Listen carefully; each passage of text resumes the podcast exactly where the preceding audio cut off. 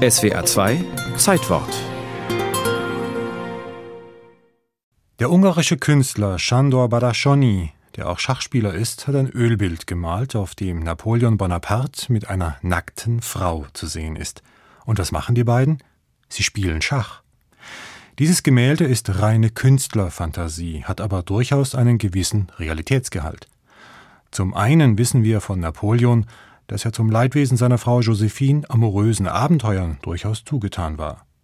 Zum anderen die Leidenschaftlichkeit des Korsen erstreckte sich auch auf das Schachspiel.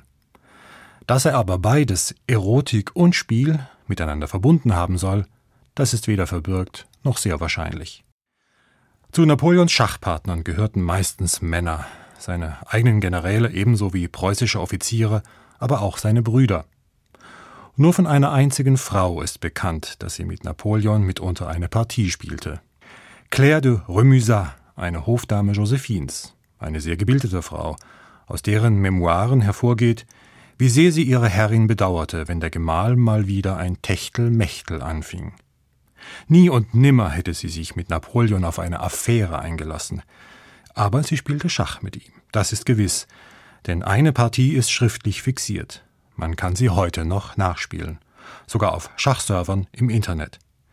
Sie ist auf den 20. März 1804 datiert.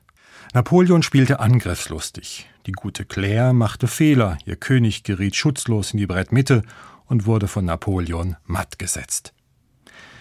Dieser Partieverlauf offenbart eine gewisse Symbolkraft, politisch und historisch. Den europäischen Herrschern lehrte der korsische Emporkömmling nämlich als Eroberer das Fürchten. Für Schachspieler ungewöhnlich, Napoleon eröffnete seine Partien üblicherweise mit den beiden Springern. Ganz general, als Militär liebte er nämlich die Kavallerie. Manchmal zog er auch recht früh mit der Dame, der stärksten Figur, um möglichst schnell zu einem Schachmatt zu kommen. Man nennt diese Eröffnung auch Napoleons Angriff. Der frühe Griff zur Königin ist unter Schachspielern aber ziemlich verpönt. Sein Spiel mag vielleicht temperamentvoll gewesen sein, tiefsinnig war es nicht. Unsystematisch würde man heute dazu sagen. Freilich hüteten sich Napoleons Gegner davor, ihn zu besiegen. Man wusste am Hofe um seinen Jäzeren. Verlieren konnte er gar nicht gut. Nur einer traute sich, den Kaiser der Franzosen nach allen Regeln der Schachkunst zu zerlegen – das war 1809.